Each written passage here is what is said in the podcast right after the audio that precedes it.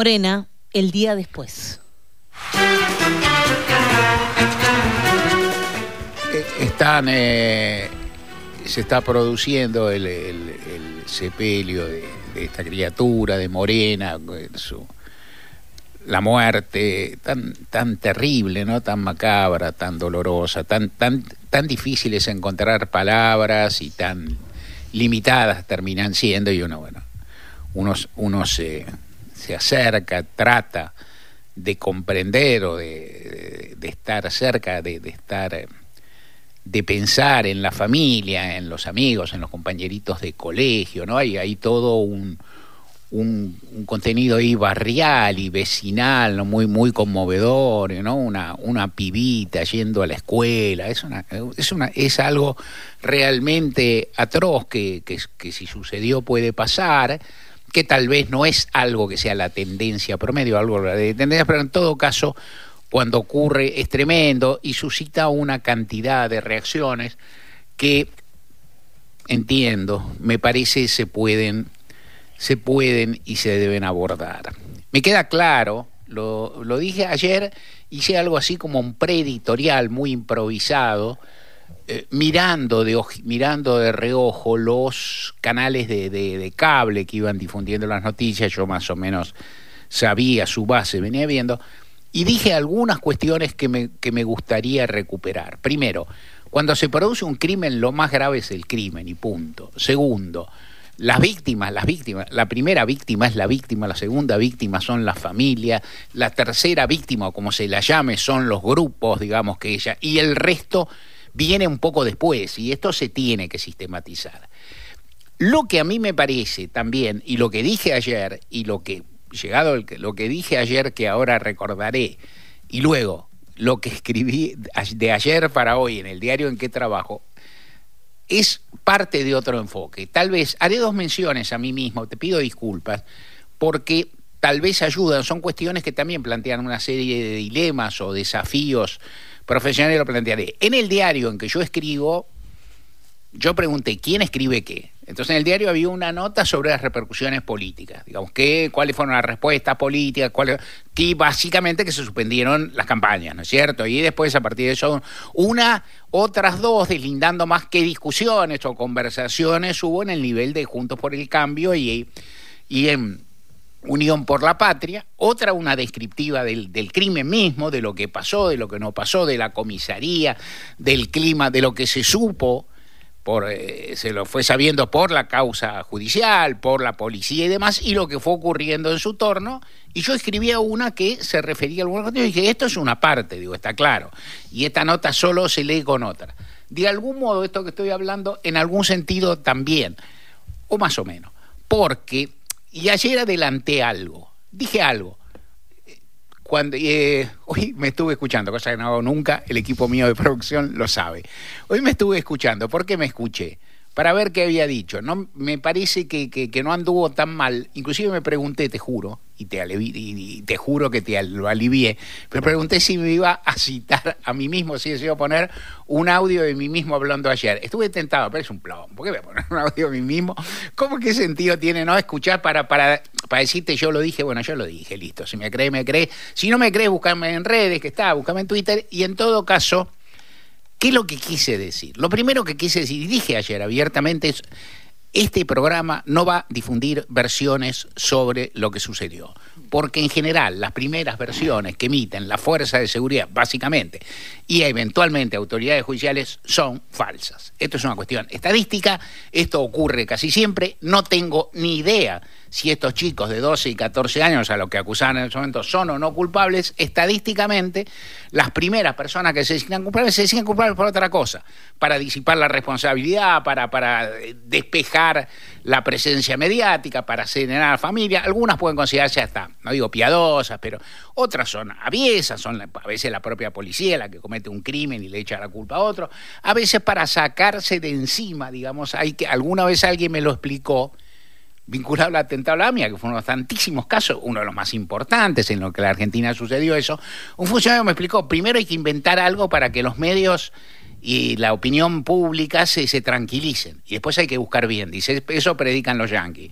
Él aplicó la primera parte de ese criterio. O sea, se consagró a inventar culpable y después no investigó ni medio. Pero no importa. O sea, ¿qué, qué, vuelvo a esto, vuelvo al principio hay que desconfiar de esas versiones. ¿Por qué hay que desconfiar? Porque el 80, 90, 95% de los casos son falsas.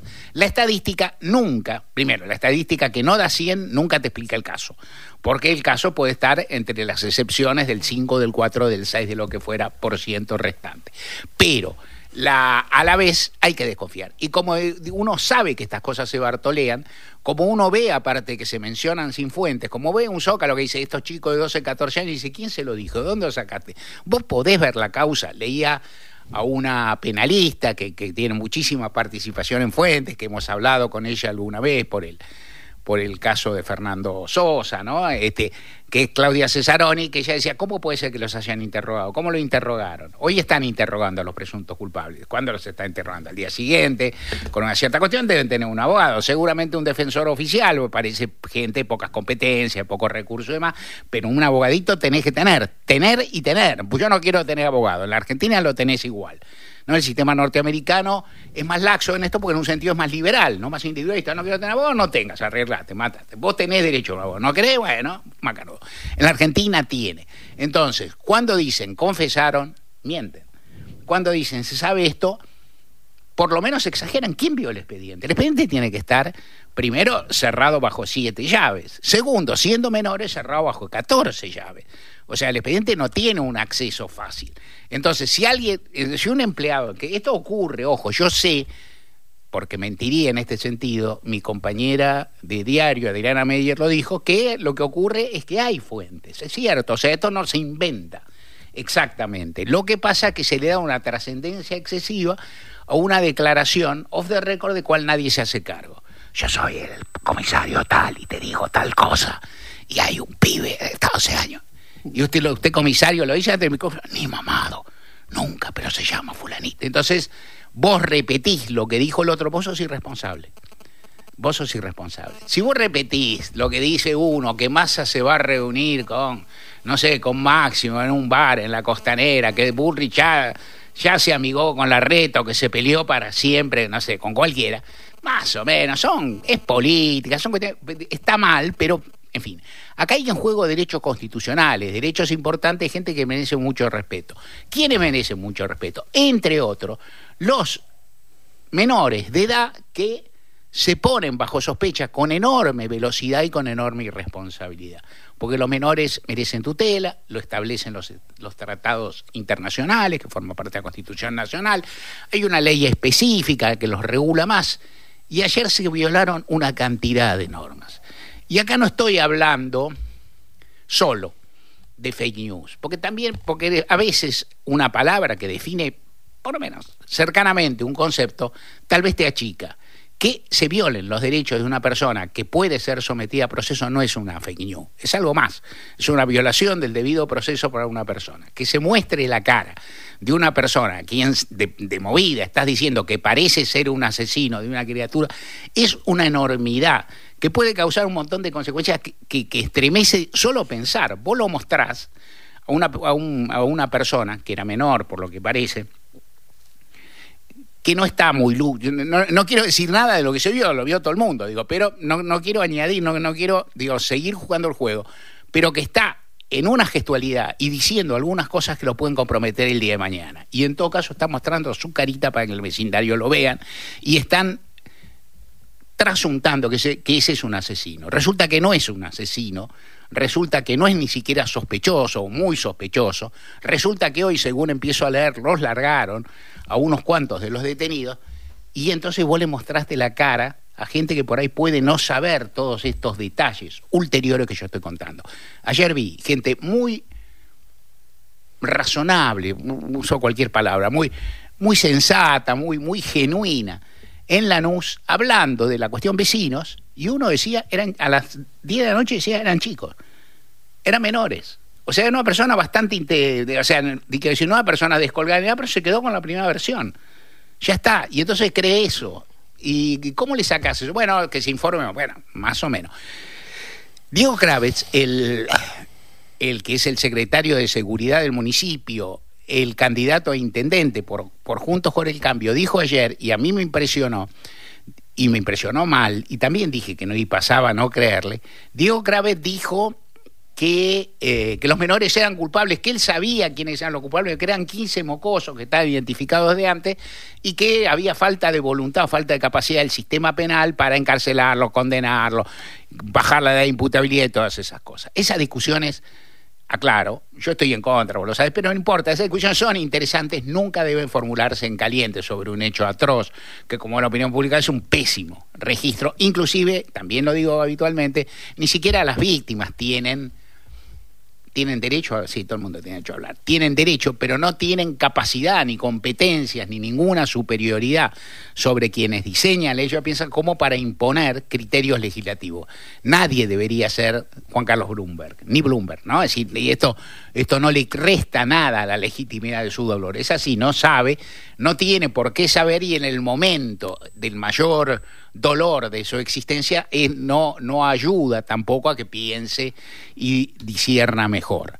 Crave dijo esto y hoy en una discusión que, tuvo altísima repercusión con Ernesto Tenemo en Radio con Voz, añadió, discutió, Tenemo le criticó alguna cosa y él dijo que conocía la declaración del chico, que el chico había confesado y que eh, había confesado, y que él, luego añadió que él sabía porque había confesado, que obviamente no había hablado con el chico, ahora, ahora señala otra falla, y que, ¿por qué confiesan los chicos? Para preservar a los adultos, porque como ellos son menores, no los encanan del todo, entonces el chico confiesa y tapa al adulto. Por supuesto, no tapa nada al adulto, porque es, es una obviedad. Dos, no se sabe cómo lo sabe. Tres, él no tiene, Kraven no tiene ningún derecho a acceder al expediente, o sea, el expediente es bastante, debería ser bastante hermético. Cuatro, al rato, la fiscal del caso dijo, nada de eso pasó.